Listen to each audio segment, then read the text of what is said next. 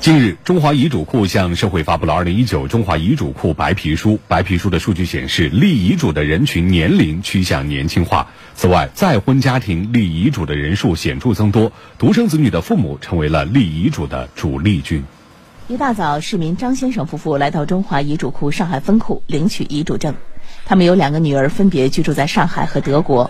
两个月前，老两口在这里办理了遗嘱。省得吃的过过早了话呢，那像他。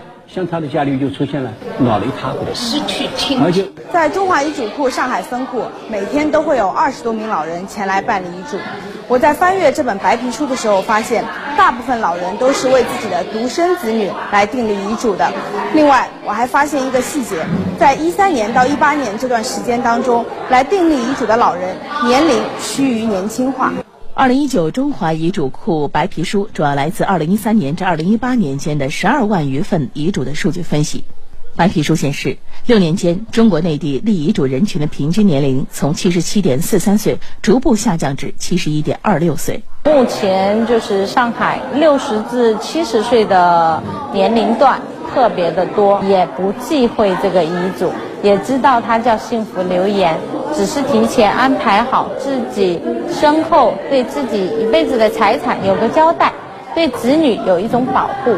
另据白皮书统计，六年来再婚离异人群订立遗嘱需求呈现逐步上升的趋势。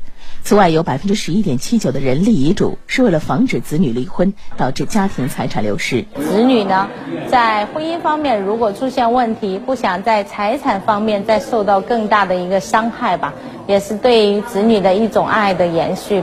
值得注意的是，立遗嘱财产的种类更加多样化、多元化。近两年，公司股权、证券基金、理财合同、保险单、车辆等订立遗嘱的需求逐渐增加，私人物品、收藏品等个性化的财产也有立遗嘱的需求。